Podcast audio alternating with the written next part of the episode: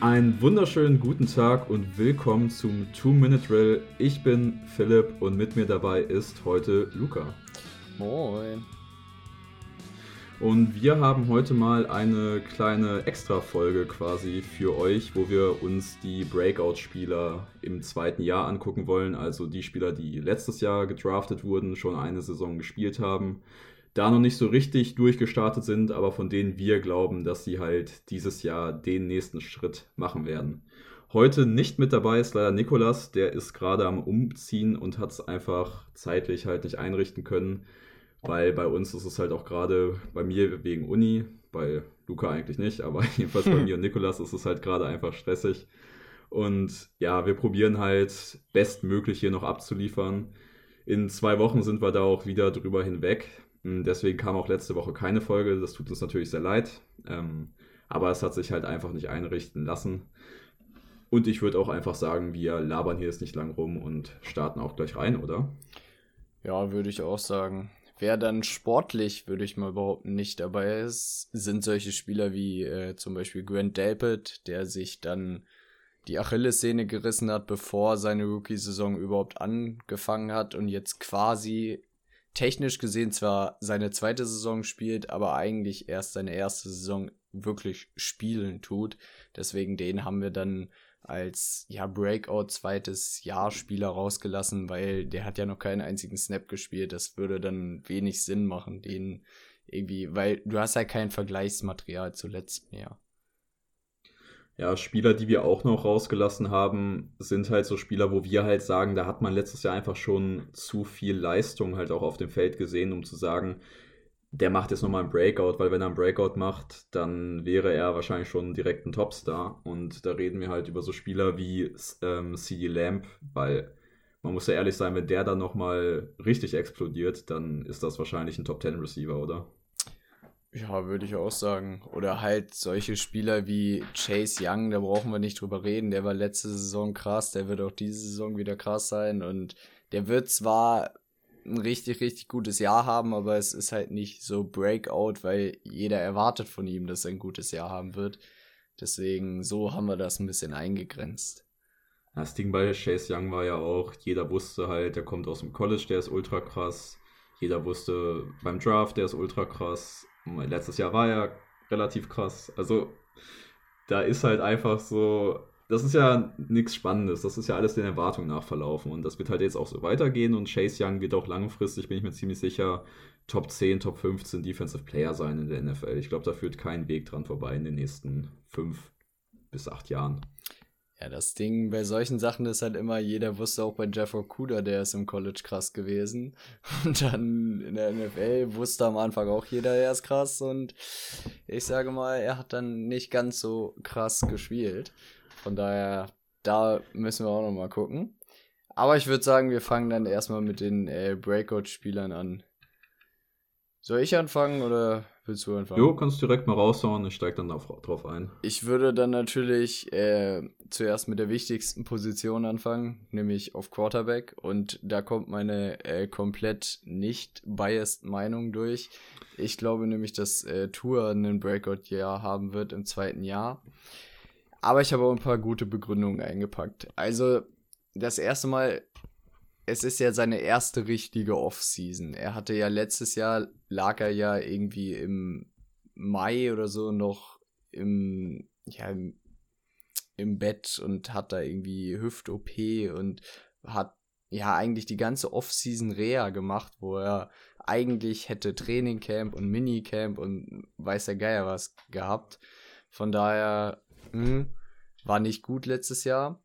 Und dieses Jahr ist halt wirklich seine erste richtige Offseason, wo er trainieren kann, wo er, man muss auch sagen, auf seinen Bildern, die er so auf Instagram hochgeladen hat und so, hat man auch gesehen, er hat ein bisschen Muskelmasse zugelegt. Er, er sieht einfach generell fitter und mehr in Football-Shape aus, meiner Meinung nach.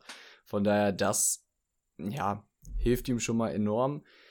Jeder hat, glaube ich, auch die Pressekonferenz gesehen, wo er gesagt hat, er hat das Playbook noch nicht so drauf gehabt. Was natürlich auch, ja, erstmal nicht so gut ist, aber ich glaube, es ist gut, dass er es sich selber eingestanden hat und äh, jetzt weiß er halt auch, woran er arbeiten muss und ich glaube, er arbeitet da auch gut dran. Also ich hoffe es, weil du hast ja eigentlich letztes Jahr schon sechs Monate Zeit gehabt, das zu lernen. Das sollte man zum Saisonstart können, ehrlicherweise.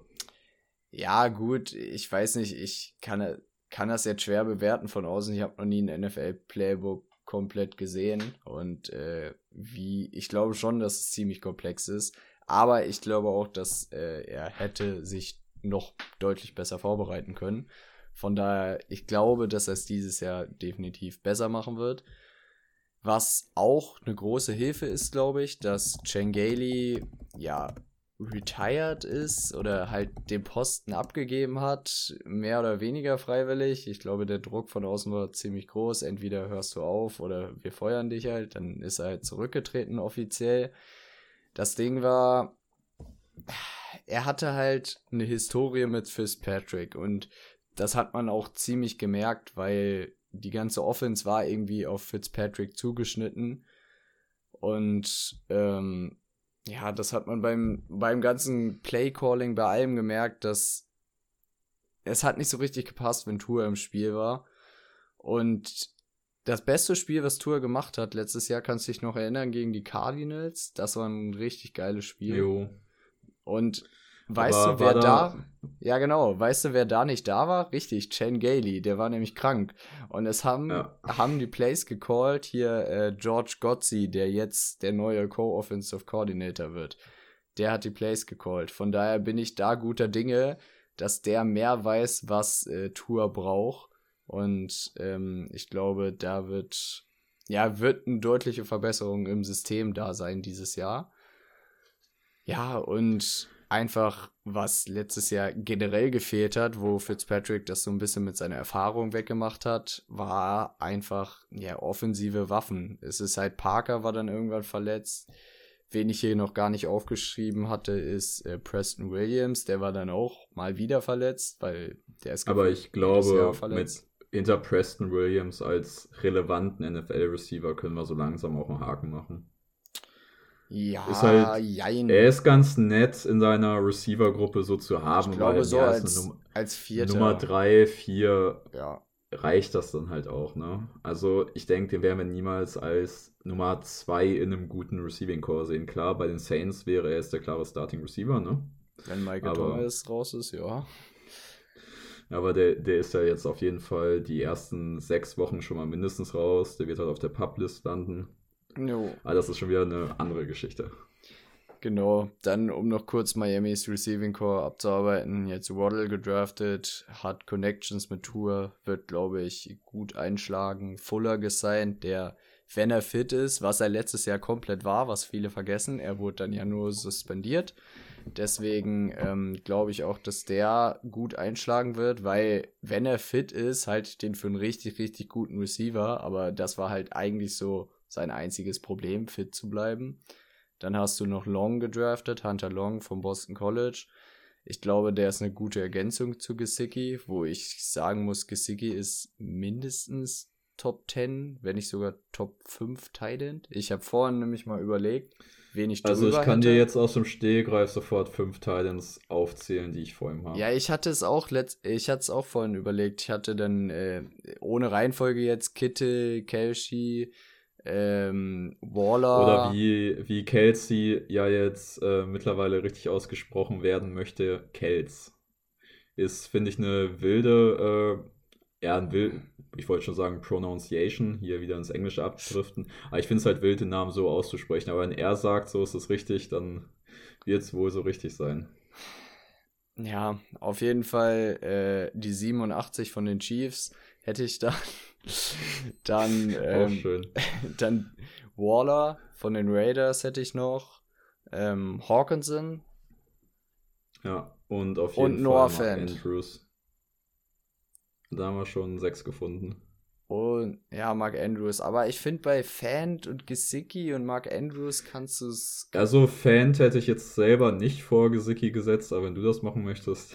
nee, bei denen, bei denen finde ich, ist es alles diskutabel. Die könntest du so meiner Meinung nach durcheinander schieben. Also so auf 5, so Top 5 könnten, auf Platz 5 meine ich, könnten die da alle so ein bisschen variieren, meiner Meinung nach. Also Gesicki ist auf jeden Fall ein Top 10 Thailand, da braucht man nicht diskutieren. Jetzt kann man noch, ja, Kyle Pitts da reinwerfen, der wahrscheinlich ja gut, aber zur Top 5 gehören wird nach dem nächsten Jahr. Ich wollte gerade sagen. Ich glaube schon. Ich, ich glaube schon. Es könnte gut sein, weil er hat die Anlagen. Aber wie gesagt, Jeff Okuda hatte auch die Anlagen und es haben viele viel erwartet.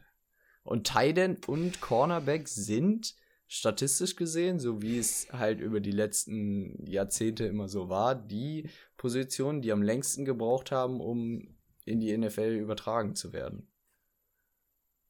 Ja, aber wobei man da ja auch irgendwie sagen muss, dass die meisten, was heißt die meisten, also wenn du auf, wenn du auf Kittel und Kels guckst, dann hast du da jetzt zwei Titans, die halt einfach sehr spät gedraftet wurden und halt auch beide nicht als Receiving Titans gedraftet wurden. Und bis man die halt so ein bisschen entdeckt hat fürs Receiving Game, ist halt einfach Zeit vergangen. Deswegen weiß ich jetzt halt nicht, ob man da jetzt das auf eine generelle Entwicklung ähm, übertragen kann, weil bei Noah Fant haben wir es ja auch gesehen, der ist eigentlich, ja, der war im ersten Jahr war der schon da, ne? Also den konntest du ja schon gebrauchen. Ja, das gut, Ausnahmen bestätigen durchs die Quarter, würde ich sagen. Durchs Quarterback-Play ist da das Volumen nicht da gewesen. Hawkinson war im zweiten Jahr stark. Also ist, ist ein schweres Argument, finde ich. Also ich glaube schon, dass Kyle Pitts mindestens Top 10 Teil in den nächsten zwei Jahren wird. Ja, gut, da müssen wir auch sagen, Thailand-Position ist natürlich echt dünn in der NFL, muss man so sagen. Weil ich weiß nicht, jeder, der Fantasy spielt, hatte, glaube ich, schon mal das Problem, wenn du nicht einen der Top Titans erwischt hast, der vor zwei, drei Jahren noch, äh, wo Namen wie Zach Ertz noch angehört haben, der auch komplett auf Tauchstation gegangen ist. Aber wenn du nicht einen von denen erwischt hattest, dann hast du da so einen Kyle Rudolph aufgestellt, hast gehofft, dass er dir die Woche den Touchdown holt. Aber sonst hattest du da halt zwei Punkte stehen, höchstens. Also, was bei Fantasy gar keinen Spaß macht, ist Titan Stream. Immer erste oder zweite Runde Titan draften dieses Jahr. Also, absoluter Tipp. Ich würde da gar keinen Bock drauf haben.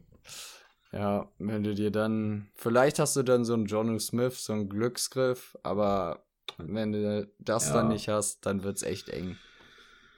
Ah, den hat halt auch nur einer, ne? Ja, das ist richtig. Egal, wir sind abgeschwiffen. Worauf ich noch hinaus wollte, weil wir waren ja eigentlich bei Tour mal ursprünglich, bevor wir hier eine Top 5 Thailand-Debatte angefangen haben. Ähm, was man ja aber auch ehrlich sagen muss, wenn das nicht Tours Breakout wird, dann ist ja mit dem Kader, der drumrum steht, eigentlich schon wieder Sense für Tour, weil dann musst du ja schon wieder den Move machen, einen Quarterback zu bekommen, der mit dem Roster, was du gerade hast, tief in den Playoffs kommen kann. Dann Sei kommt Draft, Aaron Rodgers. Das wäre natürlich übel wild. Ja, also ich weiß nicht, weil meiner Meinung nach klar, du würdest dann vielleicht einen neuen Quarterback draften, wenn Tour wirklich richtig schlecht spielt dieses Jahr, was ich nicht glaube. Nur nochmal sagen, ich glaube, er wird deutlich besser dieses Jahr. Aber falls er richtig abkacken sollte, dann musst du dich halt äh, um eine Alternative bemühen. Und ich glaube aber nicht, dass du wieder einen Rookie-Quarterback nimmst, weil, oder das hätte ich auch nicht Ich würde es halt nicht machen, weil dann würde ich lieber zwei. Du hast ja noch ein paar First-Round-Picks auf Lager, die du immer noch wegtraden kannst, die du von den 49ers bekommen hast. Deswegen. Also. Ja, ich würde da halt irgendwie in Free Agency für irgendwen gehen, der dir halt ja, der schon Erfahrung in der NFL hat, weil wenn du wieder einen Rookie-Quarterback, dann hast du seine Rookie-Saison, die wird dann wieder durchwachsen, da muss er aufbauen und so. Ja, ich weiß nicht, sehe ich nicht. Ja, also wenn du noch einen Rookie-Quarterback nimmst, dann denke ich auch, dann hast du die, oder das hast du das Potenzial einfach, was das Team jetzt hat, so ein bisschen verschenkt. Weil ich finde, du hast halt ein Gerüst, wo halt jetzt nur noch so ein paar Bauteile fehlen, damit das richtig, richtig äh, Super Bowl-relevant sein könnte. Aber wenn halt der Quarterback nicht mindestens Top 10 spielt, dann brauchst du schon das Ultra-Gerüst, wie zum Beispiel halt die 49ers bei ihrem Super Bowl-Run oder die Rams. Und da, das haben die Dolphins jetzt nicht, muss man ehrlich sein. Also so ein krankes Roster durch und durch. Ja, und da kommt es dann auch nochmal auf Coaching an, wo ich auf der Defense überhaupt keine Issues habe. Aber Offensive müssen sie sich halt jetzt erst beweisen, weil unter Changeli war es schon schlecht.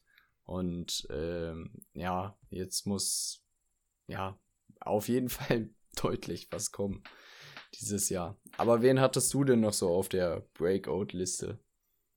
Also ich glaube, mein größter Breakout-Kandidat in diesem Jahr ist Brandon Ayuk, der First Round Right Receiver der ähm, San Francisco 49ers. Ich glaube einfach, dass Ayuk letztes Jahr gezeigt hat in drei, vier Spielen, was er drauf hat. Und ich sehe halt einfach keinen Weg, wie er dieses Jahr nicht der erste Receiver bei den 49ers werden kann.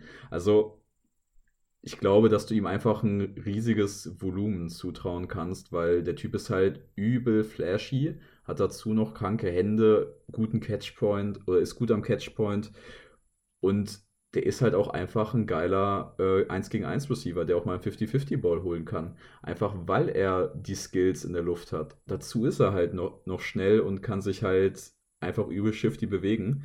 Ich finde, da hast du einen Right Receiver gekriegt, der halt wirklich sehr, sehr, sehr viele gute Anlagen hat. Und also letztes Jahr, jeder, der es noch vor Augen hat, ich weiß ja nicht mehr gegen wen es war, aber sein Hurdle-Touchdown, es war schon krank, was er letztes Jahr gezeigt hat. Und wenn er da halt nur halbwegs anknüpfen kann, dann hast du, glaube ich, mit Ayuk schon in diesem Jahr eine sehr, sehr starke Nummer 1. Ich habe mir gerade, als du das gesagt hast, mal ähm, das 49er Depth Chart aufgerufen. Und auf Receiver sieht es doch sehr dünn aus. Du hast dann Debo Samuel. Ja, klar, das kommt noch dazu. Der mehr so Gadget-Guy und ah, der kann auch viel, aber er kann anders als Ayuk. Und ja, aber Debo Samuel muss erstmal zeigen, dass er überhaupt äh, eine ganze Saison auf dem Feld stehen kann. Das stimmt. Letztes Jahr hat er ja irgendwie Mittelfußbruch direkt vor der Saison gehabt und dann immer wieder so ein bisschen was. Aber das wenn ich halt da schon sehe, dass sein vierter Receiver Mohamed Sanu ist, oder ja, ich weiß nicht, nicht mal dein vierter, eigentlich dein dritter Receiver, weil äh, Ey, dass Richie, der noch an den Mann kommt, ne? das, ist schon, James, das ist schon heftig. Ich weiß. Wobei wir sagen müssen, von Richie James haben wir letztes Jahr gegen Green Bay auch ein richtig, richtig gutes Spiel gekriegt, als wirklich bis auf ihn und Ayuk wegen Covid und wegen Dibos Mittelfußbruch und weil halt Kittel auch noch verletzt war, halt wirklich so alle Anspieloptionen weggefallen sind. Da hat Richie James auch ein sehr, sehr gutes Game gehabt. Ich glaube, 130 Yards waren es am Ende. Und wenn der deine Nummer 3 ist, dann würde ich sagen, ist das okay. Von dem, was ich jetzt in diesem einen einzigen Spiel Sample Size letztes Jahr gesehen habe, sage ich, das ist eine okay Nummer 3. Und dann denke ich auch einfach, dass Ayuk dir mehr bringt als Debo Samuel, der halt ja wirklich ein reiner Speedster ist und auch viel hinter der Line of Scrimmage benutzt wird. Aber ich finde halt so das Konzept, was du mit den beiden hast, ganz geil. Die ergänzen sich sehr gut. Und du bringst halt natürlich einfach einen übelsten Speed in deine Offense, weil Ayuk und Debo sind halt absolut schnell. Ja, ich glaube auch, aber wenn sich einer von den beiden verletzt, dann wird es, glaube ich, schon sehr schnell wieder sehr dünn auf Receiver. Vor allem, weil ja auch Kittel einfach mal gern verletzt ist. Also, die 49ers haben auch. Und sie haben nicht Verletzungsglück, sagen wir es so. Sie sind ähnlich wie die das Chargers. War schon heftig. Ja, ich wollte so gerade sagen, so, so im Receiving Core so ein bisschen aufgestellt wie die Dolphins, wo halt auch einfach gern mal, ja, notfalls einfach alle Spieler verletzt sind, die da irgendwie eine Rolle spielen könnten. Ja, wir naja. wollen es nicht hoffen. Hast du denn noch einen Breakout-Kandidaten? Also, was mich letztes Jahr echt ein bisschen auch für ihn leid getan hat, das war so ein bisschen, er hat mich an seinen Teamkollegen erinnert, nämlich äh, Daniel Mooney hat mich so ein bisschen an Alan Robinson erinnert, weil der hatte in seiner Karriere schon ziemlich, ziemlich viel beschissenes Quarterback-Play erlebt. Er ist nämlich von Blake Bortles direkt zu Mitch Trubisky und dann zu einer halben Saison Nick Foles, äh, gefolgt von wieder Mitch Trubisky gewandert. Von daher, ja, der hat schon viel hinter sich gehabt und Daniel Mooney durfte dann letztes Jahr auch ein bisschen Nick Foles und Mitch Trubisky genießen. Es gibt da so ein paar geile Videos oder so eine ganze Montage, wo einfach nur Bälle über den Kopf von Daniel Mooney oder seitlich vorbei oder zu kurz oder irgendwie einfach nur überall hinfliegen, nur nicht dahin, wo Daniel Mooney hingelaufen ist. Und ich sage mal so, es lag nicht am Roadrunning von Daniel Mooney. Deswegen, der tat mir so ein bisschen leid in der Bears Offense letztes Jahr, weil der schon von seinen Routen her, man hat das ja gesehen, als er Jalen Ramsey da aufs Glas geschickt hat auf dem einen Play, so, der kann auf jeden Fall was, der Typ. Ja. Und das habe ich auch vor Augen. Ich glaube, dass wenn man dem einen vernünftigen Quarterback hinstellt und selbst wenn Andy Dalton Woche 1 startet, ich sehe Andy Dalton als einen halbwegs kompetenten, nicht, vielleicht so Top 20, Top 15 NFL Quarterback, der solide sein Stiefel spielen kann. Der wird dir nicht, weiß nicht, der wird dich zu keinem tiefen Playoff-Run führen, nur weil er alleine überzeugt, aber der wird, der wird dir auf jeden Fall nicht das Spiel verlieren. So. Und wenn der halbwegs die Bälle auf Mooney ankriegt und was wir ja irgendwann hoffen, dass Justin Fields reinkommt und Justin Fields sind wir ich, ja alle überzeugt, dass der es auf jeden Fall das kann. Wird aber auch, das wird aber auch eher früher als später passieren, da bin ich mir ziemlich, ziemlich sicher. Ja, ich glaube, ich hoffe. Einfach, einfach weil der Coaching-Staff weiß ja auch, er bringt dir halt einfach dieses Rushing-Upside mit, beziehungsweise dieses aus, ähm, halt abseits der Struktur zu kreieren, was halt so ein Andy Dalton halt einfach nicht kann und auch physisch einfach gar nicht mehr in der Lage ist dazu. Und wenn du das halt einfach hast, dass du Plays extenden kannst, sei es drum, dass du vielleicht mal pro Spiel durchschnittlich 0,5 ins mehr schmeißt als ein Andy Dalton, der ja, muss man ja auch sagen, auch nicht der allersicherste Passer ist, dann nehme ich das, glaube ich, einfach in Kauf. Weil dann nehme ich halt einfach das Upside, was ich in jedem Drive habe, dass ich nicht gefühlt, was wir bei Andy Dalton, bei den Bengals und auch bei den Cowboys in den letzten Jahren jetzt oft genug gesehen haben. Ja, gut, bei den Bengals war es halt auch einfach so, dass die Offense halt einfach auch Schrott war um ihn rum. Aber dass du, dass du dann halt so drei Drives hintereinander ein Three and Out hinlegst oder sonst ein Scheiß, ne? Das wird dir halt mit Justin Fields, denke ich, nicht passieren. Ja, und was der Coaching-Staff bei den Bears definitiv auch weiß, ist, dass Andy Dalton nicht der ja, Long-Term-Plan für die ganze Organisation ist und dass Andy Dalton dir deinen Job am Ende nicht retten wird. Deswegen musst du Fields so früh wie möglich, sobald er fertig ist und irgendwie auf dem Platz kann, musst du ihn spielen lassen, weil, naja, du willst ja irgendwo irgendwas zeigen, was irgendwie für die Zukunft dir einen Job verschafft. Das ist hundertprozentig so, aber wir, über die Bears haben wir schon so oft geredet, über diese Quarterback-Situation, über diese Coaching-Situation und auch mit Pence als ähm, Pace, sorry, Pence war ja ehemaliger ähm, Vizepräsident. Er ist auch ein ähm, komischer Vogel, aber auf eine andere Art. Ja, aber ich meinte halt Pace, den General Manager der Bears, dass das halt einfach so ein ganz komisches Konstrukt ist, dass jetzt irgendwie so Coach und General Manager am Rookie Quarterback so ein bisschen abhängen tatsächlich. Ne? Ist halt auch irgendwie nicht die geilste Arbeitssituation für alle drei, finde ich. Also, wo, Fields weiß das ja auch. Wo man ja weiß, falls es schief geht, wird der Rookie Quarterback beide überleben. In der Organisation. Das stimmt. Aber ich glaube, dass du trotzdem schon so ein bisschen Druck allein im Training aufgebaut kriegst, weil du hast nicht die Möglichkeit, da jetzt erstmal komplett reinzusacken im Trainingscamp. Das ist halt so. Ja, nee, du hast nicht dieses, was Jordan Love hatte, mit so, ja, es ist eigentlich scheißegal, was ich das erste Jahr mache, weil hier immer noch ja. Aaron Rodgers rumchillt. Oder, ja, was Patrick Mahomes ja eigentlich auch im ersten Jahr hatte, wo es ja eigentlich scheißegal war, weil sie haben ja immer noch Alex Smith gehabt.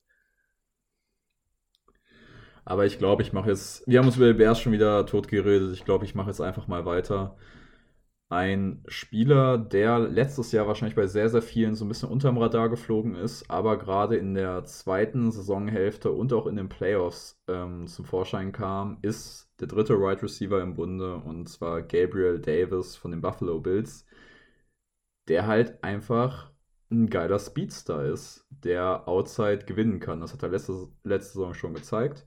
Ähm, Josh Allen wirft halt auch einfach gerne tiefe Granate, dazu hat er absolut den Arm, mittlerweile auch die Präzision. Und ich glaube halt einfach, dass für Gabriel Davis ein Emmanuel Sanders keine Konkurrenz ist, wenn ich ehrlich bin. Ich glaube, bei Sanders sehen wir jetzt halt einfach die Regression und Gabriel wirkte so, ja, der wirkte halt einfach so aufregend im letzten Jahr, dass ich einfach glaube, dass der sich den Job auf der anderen Outside-Seite holen wird, neben Stefan Dix. Dazu hast du ja noch ähm, Cole Beasley im Slot, der jetzt ja auch so ein bisschen unsicher ist mit der neuen äh, Anti-Impf-Politik des GMs. Der da wurde ja einfach mal gesagt. Cole Beasley, der vermeintlich, Zitat, Selbstzitat, der vermeintlich beste Slot-Receiver der NFL, hat Cole Beasley auf Twitter geschrieben. Da würde ich ihm recht geben nach der letzten Saison, wenn ich ehrlich bin. Also, wenn man Chris Godwin. Ich wollte gerade sagen, also. Es gibt da schon Chris Godwin, würde ich Ja, aber Chris, Chris Godwin kann auch alles spielen. Das ist halt einfach ein flexiblerer und besserer Receiver am Ende. Ne? Wenn du den, wenn du den ins Slot spielst, natu äh, stellst, natürlich ist der besser. Wenn du Tyreek Hill ins Slot, äh, ins Slot stellst, ist der auch besser. Ist ja einfach so. Ja, gut, man muss da wirklich differenzieren zwischen reiner Slot-Receiver, weil ich meine, Michael Thomas kommt, glaube ich, 80% seiner Routen auch aus dem Slot, so. Oh, Entschuldigung. Der kann aber auch Outside, von daher, ich weiß nicht. Und Devante Adams, ich glaube, der spielt auch 80% im Slot. aber ich weiß nicht, der kommt halt kann an seine Catches, kann auch Outside, von daher ich weiß nicht, Colby ist Also der beste reine Slot-Receiver im letzten Jahr gehe ich mit. Also, ihr könnt es ja gerne mal auf Social Media schreiben, wenn ihr noch wen anders habt, aber mir fällt jetzt einfach gerade keiner ein. Jedenfalls ist Cole Beasley für seine Anti-Impfhaltung sehr bekannt und die NFL hat ja jetzt so ein paar Regularien auferlegt, dass Cole geimpfte Beasley Spieler... ist aber wirklich anti-alles, also... Ja, der ist ja auch also ich, Man ich kann mal auf seinem Twitter-Account vorbeischauen. Ich würde es ja. nicht machen. So, wenn ihr noch einen schönen Tag haben wollt, würde ich es nicht machen. Aber wenn ihr euch, äh, ich weiß nicht, wenn euch sowas amüsiert, dann könnt ihr das mal machen. Der hat einfach sehr komische Haltung zu ein paar sehr komischen Dingen. Ich möchte mir jetzt nicht unterstellen, weil ich jetzt mir da gerade nicht mehr so sicher bin, aber ich hätte jetzt auch im Kopf, dass er auch schon mal so jedenfalls die Flat Earther Theorie nicht äh, ablehnen würde, einfach weil es nicht besser weiß oder sowas war da sein Argument, glaube ich. Aber es ist halt so ein bisschen wilder Typ auf jeden Fall und der ist halt absoluter Impfgegner und spricht sich auch sehr aktiv gegen das Impfen aus.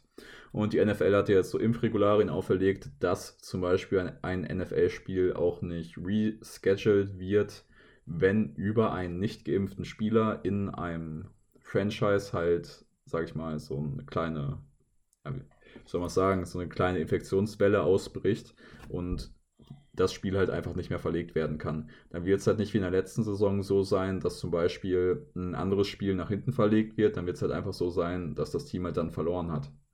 Und da gibt es halt jetzt auch bei den Bills so ein bisschen ja, Reibereien, weil der GM auch gesagt hat, wir werden jeden nicht geimpften Spieler, der nicht kaderrelevant ist, werden wir entlassen. Das fand Cole Beasley nicht so geil, hat sich da ein bisschen drüber hergemacht. Ähm, Josh Allen will sich wohl auch nicht impfen lassen. Und Stefan Dix hat jetzt so ein bisschen Streit mit beiden gefühlt, weil er sich dann unter deren beiden Social Media Accounts auch sehr ähm, fürs Impfen ausgesprochen hat und das wohl gar nicht so cool fand, dass die halt auch noch so eine Kampagne dagegen machen. Und er halt einfach meinte, dass man zu seinen Pflichten stehen soll, was ja auch erstmal ganz richtig ist. Wir sind schon wieder abgeschwiffen, aber worauf ich hinaus wollte, ist, vielleicht wird ja mit ein bisschen, ja, mit einem bisschen zu viel Anti-Impf-Kampagne noch ein äh, Spot im Receiving Core frei und Gabriel Davis rückt da noch einen Schritt höher. Ich weiß halt nicht, ich finde, das ist ein besserer Outside als Slot Receiver, einfach weil er auch so physisch ist. Aber ich denke, der wird halt auf jeden Fall auf seine Snaps kommen. Ja, ich sehe den auch auf jeden Fall da ein bisschen mehr machen als letztes Jahr und ich glaube, die Bills sind allgemein so ein gutes Team und Josh Allen ist auch ja ziemlich ziemlich guter Quarterback mittlerweile geworden. Von daher kann der schon gut die Bälle verteilen und er mag ja auch tief werfen, er hat einen guten Arm. Von daher, ich glaube, das ist ein Top-Spot für Gabriel Davis. Hast du sonst noch wen oder wollen wir zumachen? Also einen möchte ich jetzt noch kurz reinwerfen, aber das möchte ich auch nicht so breit treten, weil die, ja, weil die Argumente einfach auf der Hand liegen. Es ist auch so ein kleiner Homer-Pick. Ähm, ähm, das ist halt einfach die Andrew Swift von den Lions, der Running Back. Weil wir haben es letzte Saison schon gesehen, bis zur Concussion, wenn er auf dem Platz stand, hat man halt einfach gesehen, dass das ein so, so guter Running Back ist, weil er einfach extrem Speed hat, shifty ist, den Gegner aussteigen lassen kann, dazu noch mit dem Ball in, also mit einem Pass was anfangen kann, was ja auch immer sehr wichtig für reine Runner ist, was er ja theoretisch im College eher war. Und ich glaube halt einfach, dass Swift hinter der O-Line, die die Lions halt haben, also 1000 Yards können nur verhindert werden, wenn die Lions halt so hart auf die Fresse kriegen, dass man gar nicht mehr laufen kann in jedem Spiel. Ja, das wird so ein bisschen das Problem sein, dass sie wahrscheinlich viel zu oft hinterherhängen werden, um jetzt ein Lied nach Hause zu laufen. Aber ja, wir haben es ja schon angesprochen, die wollen, die Lions wollen unter Dan Campbell physisch spielen und sie haben einfach die perfekte O-Line dafür aufgebaut. Wenn, haben auch ganz viele jetzt schon verlängert, Ragnar verlängert.